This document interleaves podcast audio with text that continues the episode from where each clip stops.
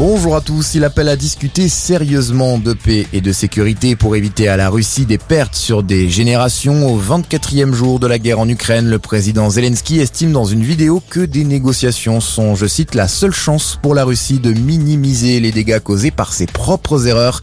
De son côté, le chef de la délégation russe a annoncé hier soir avoir constaté un rapprochement des positions sur la question d'un statut neutre de l'Ukraine ainsi que des progrès sur celle de sa démilitarisation.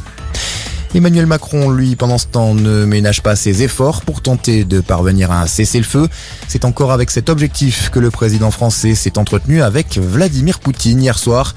Le chef de l'État a notamment fait part de sa préoccupation extrême au sujet de la situation à Mariupol. La ville portuaire, toujours sous le feu des frappes russes, serait détruite à 70%. Des centaines de personnes se trouvent toujours sous les décombres après le bombardement qui a visé un théâtre mercredi. Dans l'actualité également, c'était il y a 10 ans et l'émotion est toujours aussi forte sur place. En mars 2012, Mohamed Merah commettait plusieurs attentats à Montauban et à Toulouse. Sept personnes ont été tuées, dont trois enfants.